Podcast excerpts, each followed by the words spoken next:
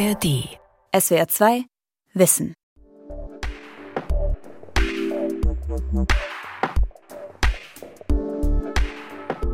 Wir stellen vor eine Wand mit verschiedenen Vibratoren und Masturbatoren.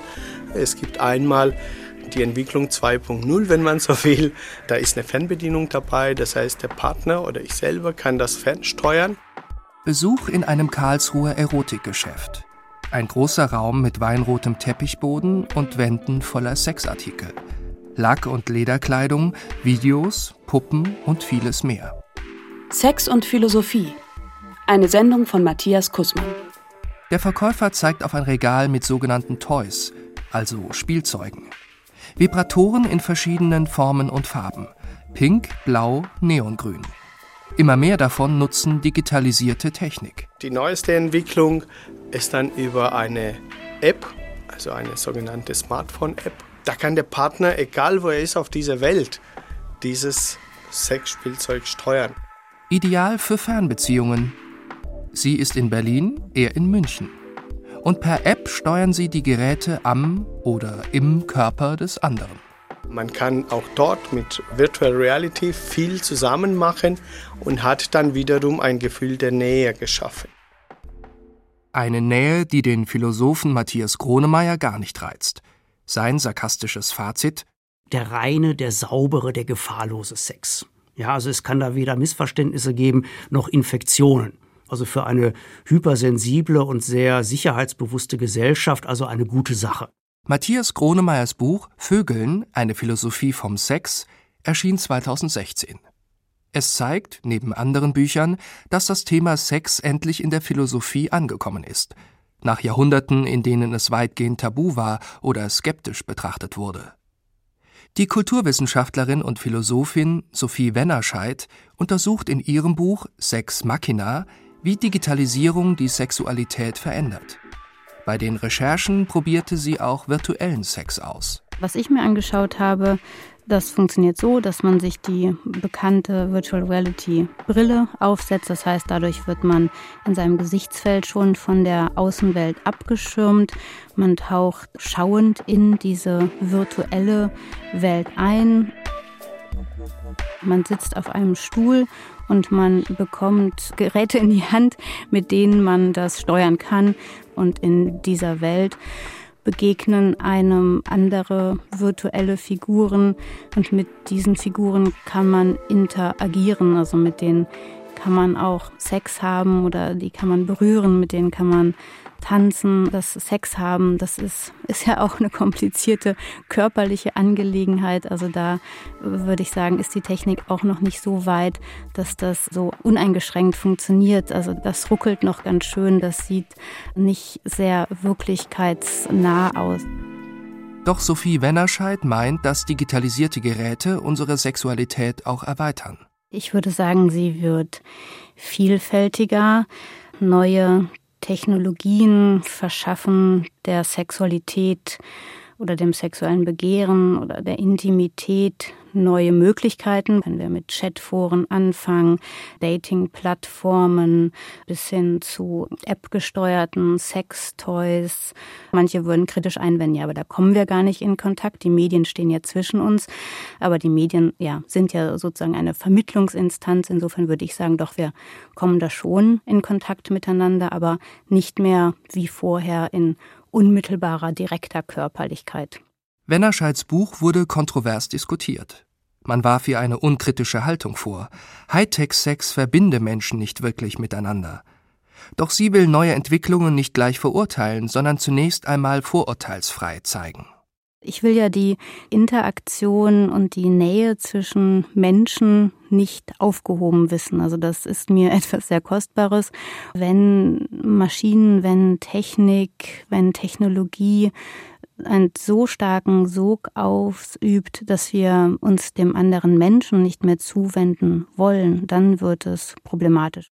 Sophie Wennerscheid kritisiert auch, dass sich die Angebote etwa von Virtual Reality Sex, Pornos oder erotischen Spielzeugen vor allem an Männer und heterosexuelle Paare richten, als seien das die einzigen, die sich dafür interessieren. Zudem sei unsere Gesellschaft nach wie vor stark patriarchalisch geprägt. Auch wenn natürlich die queere, die homosexuelle Bewegung sehr stark geworden ist, ist das ähm, klassische Mann, Frau, Paar äh, Verhältnis noch das dominante. Ich gehe davon aus, dass das auch noch eine ganze Weile so bleiben wird, aber das damit verbundene Machtgefälle, also dass das hierarchisch ähm, gedacht wird, das äh, löst sich auf und das muss sich auch ganz schnell auflösen. Geschlechtsverkehr, das ist ein technischer Begriff. Das klingt wie Straßenverkehr, wie Nachrichtenverkehr oder irgendwie so etwas. Matthias Gronemeyer kritisiert in seinem provokanten Buch Vögeln, eine Philosophie vom Sex, dass die Philosophie, zumal die akademische, keine angemessene Sprache für Sex habe. Auf der anderen Seite haben wir ein ganzes Arsenal an vulgären Ausdrücken. Poppen, Ficken, äh, alles so in die Richtung.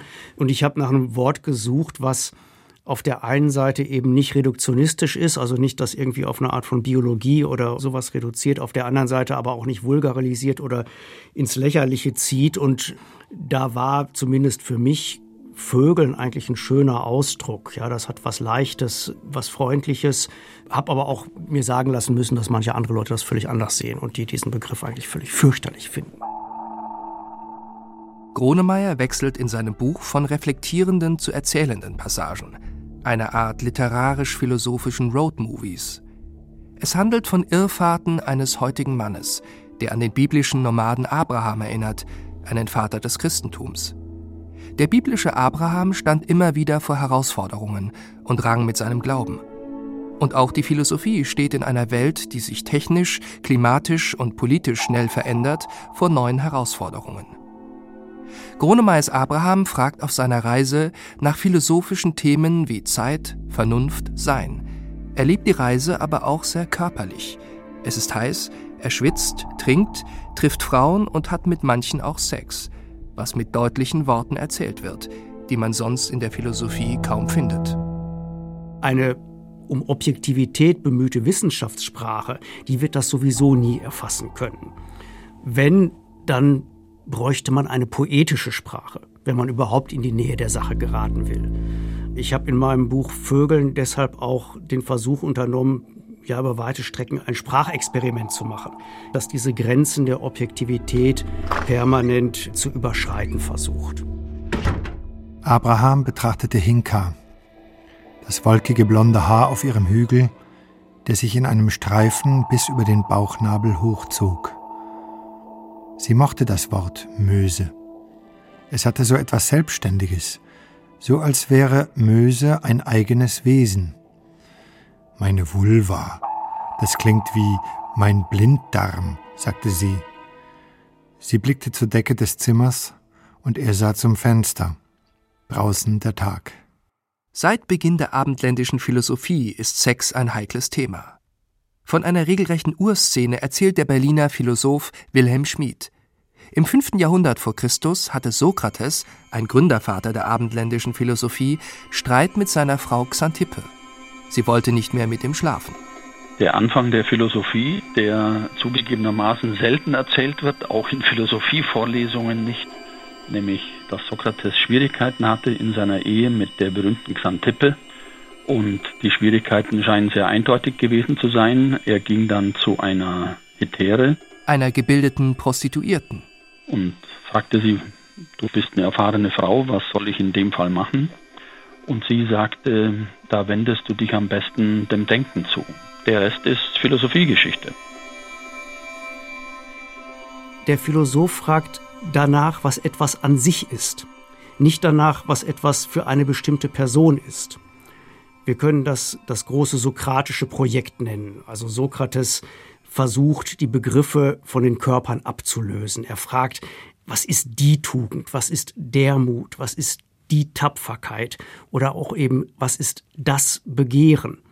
Und die Begriffsbildung in der Philosophie ist sozusagen ein Entleiblichungsprozess. 2015 erschien das Buch Sex, eine kleine Philosophie von André Comte-Sponville auf Deutsch. Der französische Philosoph zeigt, welche seiner großen Kollegen sich im Laufe der Jahrhunderte mit dem Thema beschäftigten. Es sind nicht viele, und zu welchen Schlüssen sie kamen. Platon war Sokrates Schüler und folgte seinem Lehrer. Sex sei zwar zur Fortpflanzung nötig, sonst aber Raserei, die den Menschen ins Verderben stürze.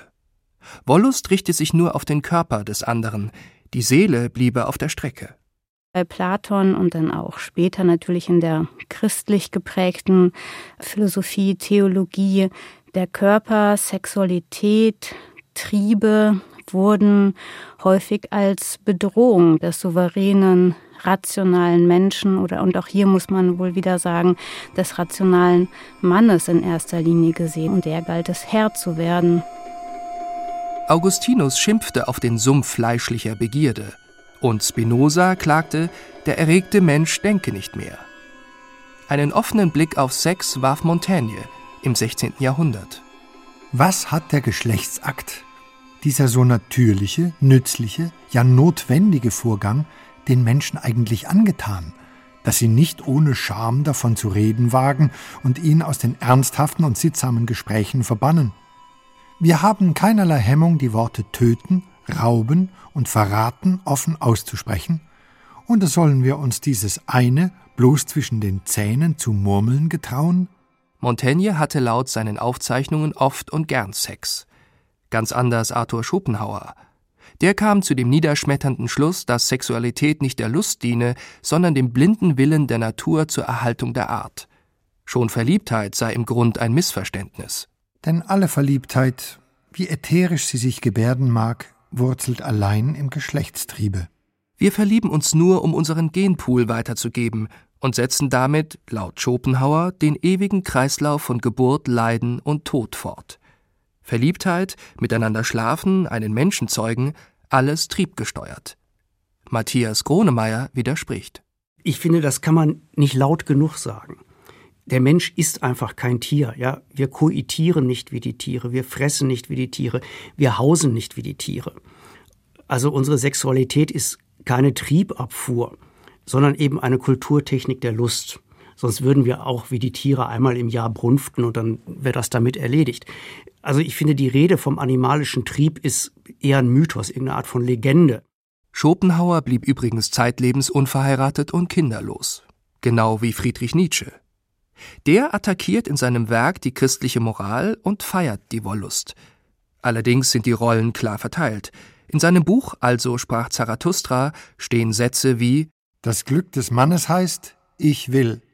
Das Glück des Weibes heißt, er will. Einen gewissen Chauvinismus finden wir bei vielen Vertretern der überwiegend männlich dominierten Philosophiegeschichte, so auch bei Nietzsche.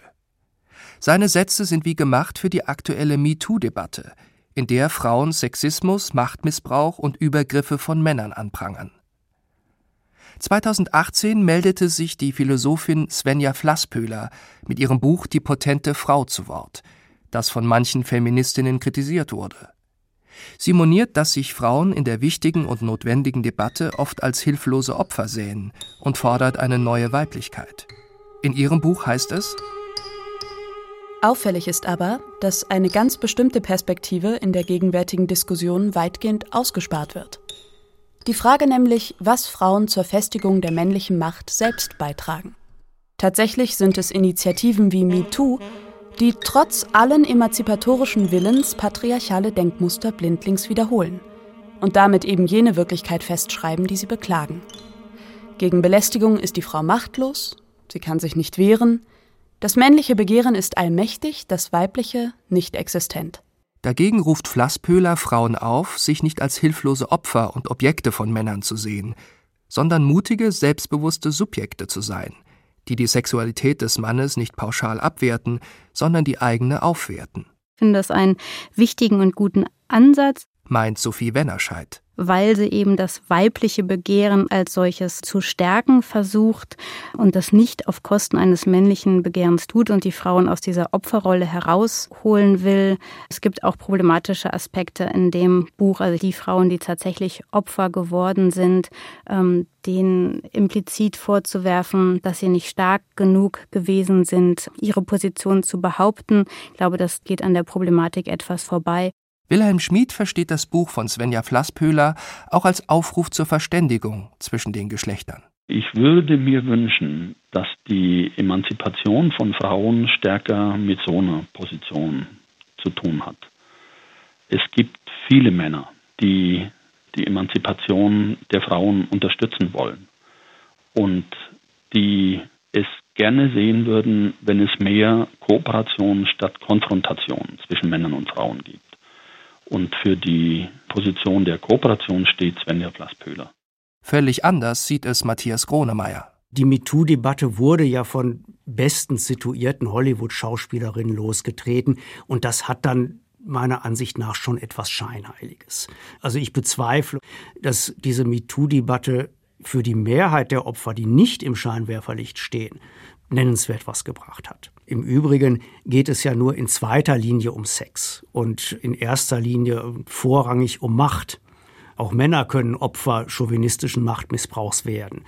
Ja, und das nicht nur beim Militär, sondern eigentlich in jedem Großunternehmen. Und wenn man die Debatte nun so sexualisiert, dann wird das Machtproblem oder das Problem des Machtmissbrauchs an sich ja überhaupt nicht gelöst, sondern nur verschoben.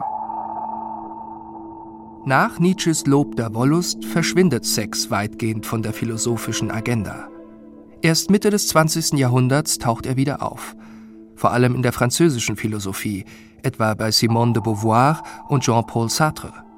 Auch als Reaktion auf die äußeren und inneren Verheerungen des Zweiten Weltkriegs. Nun geht es um den einzelnen Menschen und seine elementaren Bedürfnisse aus weiblicher und männlicher Sicht. Später fragt Michel Foucault nach dem Zusammenhang von Sexualität und Gesellschaft.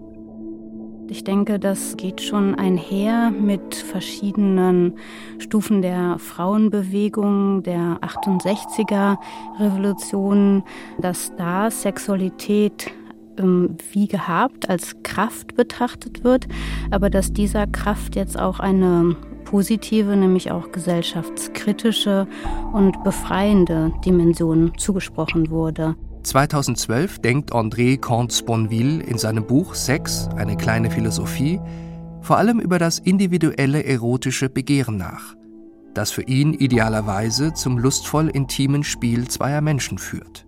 Das heißt, dass man es eher genießt, zu begehren und begehrt zu werden, als den Orgasmus zu erreichen.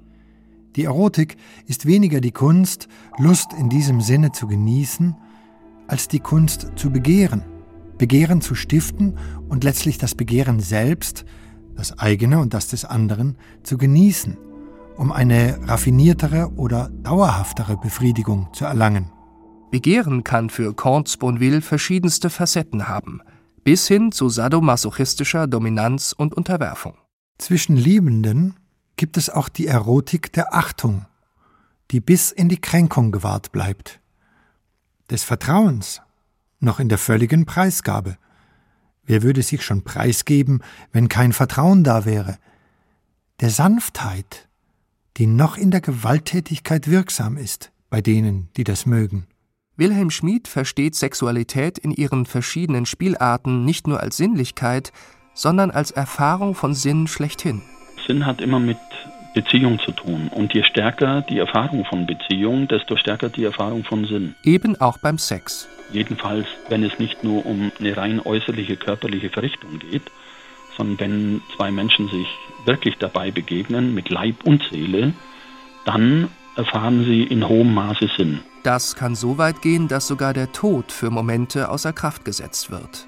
Das macht ja die große Schwierigkeit aus, vom Sex wieder in den Alltag zu kommen, weil uns dann die Wirklichkeit des Lebens wieder schmerzlich einholt. In Frankreich wird der Orgasmus auch Petite Mort genannt, kleiner Tod. Möglicherweise erleben wir im kleinen Tod den Vorschein des großen Todes. Vielleicht ist der große Tod gar nicht das, was viele Menschen sich darunter vorstellen, nämlich die Schrecklichkeit. Möglicherweise ist es ja sogar der ultimative Höhepunkt. Aber was tun, wenn die körperliche Anziehung im Lauf einer Beziehung einschläft? Laut einer Studie haben die meisten Paare nach zehn Jahren keinen Sex mehr. Wilhelm Schmid nennt das einen Sex-out, so heißt auch sein Buch zum Thema. Er macht Vorschläge, wie Paare vielleicht zur gemeinsamen Lust zurückfinden könnten. Es gibt auch psychologische Bücher, die das tun, doch Schmid zeigt darüber hinaus, dass es andere Möglichkeiten intensiver Lust gibt, auch ohne Partner. Sex ist eine starke Intimität, eine sehr weitgehende Intimität, in der wir ineinander eindringen. Und genau das macht auch das Musikhören. Das dringt tief in uns ein und zwar unmittelbar, ohne Verzug. Essen ist eine außerordentliche Intimität, denn wir nehmen Dinge in uns auf, die geben wir auch nicht mehr so schnell her, die laufen durch den ganzen Körper. Gibt es was Intimeres? Und weil alles, was besonders wichtig ist für uns, mit Lust ausgestattet worden ist von der Natur, damit wir es auch gerne machen, ist all das auch mit sehr viel Lüsten belegt. Musik hören, essen und für etliche Menschen auch eben denken. Allerdings muss Sex nicht immer mit Nähe und Sinn zu tun haben. Manchmal dient er einfach der Triebabfuhr. Seit den 1960er Jahren gibt es aufblasbare Gummi- oder Plastikpuppen, die meist bei männlichen Kunden genau dazu dienen. Sie sind nicht teuer und sehen dementsprechend billig aus. Doch jetzt gibt es Hightech-Puppen, die zumindest aus einigen Metern Menschen zum Verwechseln gleichen. Sie haben ein Aluskelett und können sich menschenähnlich bewegen. Fleisch, Muskeln und Haut sind aus teurem Kunststoff und Silikon. Die Haut fühlt sich ähnlich an wie beim Menschen und ist genauso warm. Die Haare sind aus Menschenhaar. Die Puppen werden nach Kundenwunsch gefertigt, erklärt der Verkäufer im Karlsruher Erotikladen. Ich kann mir genau aussuchen, welchen Hauttyp das sein soll, europäisch, asiatisch, afroamerikanisch, was auch immer. Ich kann mir die Haarfarbe genau aussuchen, die Augenfarbe dazu, die Lippen, ob das jetzt Volllippen sind oder eher schmalere Lippen, Brüste und Po, kann ich mir alles absolut zusammenstellen. Also es ist schon Wahnsinn, was machbar ist in dem Bereich. Es gibt weibliche und männliche Puppen. Gekauft werden sie überwiegend von Männern. Sie kosten zwischen 3 und 10.000 Euro. Die teuren können auch sprechen und sind per Smartphone fernbedienbar. Sophie Wennerscheid. Die meisten dieser Sexpuppen sind ähm, weiblichen Modellen nachempfunden und folgen stereotypen Vorstellungen von Weiblichkeit so wie die meisten dieser Puppen vermarktet werden, erfüllen sie fast immer noch so eine ähnliche Funktion wie die alten aufblasbaren Gummipuppen. Aber es muss natürlich nicht sein. Also gerade in den USA, äh, in Florida haben wir eine Bewegung von Männern, die sich ähm, als Idolatoren, also als Puppenanbeter bezeichnen. Und die haben tatsächlich diese Puppen als Lebenspartnerinnen in ihr Leben integriert. Man könnte das als Zeichen von Einsamkeit und emotionaler Verarmung sehen. Doch Wennerscheid plädiert auch hier für einen vorurteilslosen Blick. Also erstmal würde ich keinem das absprechen, dass er mit so einer Puppe zusammenleben will, dass er sich um diese Puppe kümmern will, die auch schminkt, kleidet, mit ihr spricht. Also jedes Ding wirkt auf uns und insofern muss man diese Puppe nicht als reines totes Objekt sehen, sondern durchaus auch als etwas, was etwas mit uns oder dem jeweiligen menschlichen Gegenüber macht. Wenn wir so in unserer anthropozentrischen Position bleiben und den Menschen ins Zentrum stellen und von uns aus denken, dann können wir das nur als eine Subjekt-Objekt-Beziehung denken. Man kann es freilich auch anders sehen. Da gibt es eben in der gegenwärtigen Philosophie, die sich jetzt gar nicht notwendig mit Sexualität beschäftigt, aber es gibt eine Strömung, die nennt sich kritischer Posthumanismus und die versucht genau dieses vom Menschen aus Denken in Frage zu stellen und Mensch und Dingwelt anders in den Blick zu nehmen. Und da werden Puppen dann neu interessant. Die allermeisten der rund siebeneinhalb Milliarden Menschen auf der Erde sind da, weil neun Monate zuvor zwei Menschen Sex hatten. Ihre Eltern. Wir sind aus einer Szene hervorgegangen, in der wir nicht anwesend waren. Schreibt der Schriftsteller Pascal Quinard pointiert. Heute müssen sich zwei Menschen nicht einmal berühren, damit ein Kind entsteht. Dank der Reproduktionsmedizin, die sich rasant entwickelt. Das fängt damit an, dass Samen gespendet werden, Eizellen befruchtet werden, in vitro oder in den Körper der Frau eingesetzt. Es geht darum, dass auch Frauen Eizellen spenden und mit Samen künstlich zusammengeführt werden. Also Befruchtung findet außerhalb des Körpers statt. Das gibt es ja schon lange. Was es noch nicht ganz so lange gibt, ist Leihmutterschaft, also dass Frauen ihren Körper zur Verfügung stellen, dass sie eine ähm, befruchtete Eizelle eingesetzt bekommen. Das ist in Deutschland ähm, nicht legal, aber in anderen Ländern geht das. Ein Körper wird einem anderen geliehen, damit dann in diesem Körper ein Kind heranwachsen kann. Leihmutterschaft ist für Paare, die auch mit künstlicher Befruchtung keine Kinder bekommen, oft die letzte Lösung. Allerdings stellen Leihmütter ihren Körper in der Regel nicht aus Nächstenliebe, sondern aus kommerziellen Gründen zur Verfügung, weil sie Geld brauchen. Die Eltern kaufen also quasi ein Kind. Über das Thema gibt es eine heftige ethische Debatte. Also ich sehe das so, dass das für viele Paare, die kein eigenes, kein leibliches Kind bekommen wollen oder nicht können, ähm, dass das eine legitime und gute Möglichkeit ist.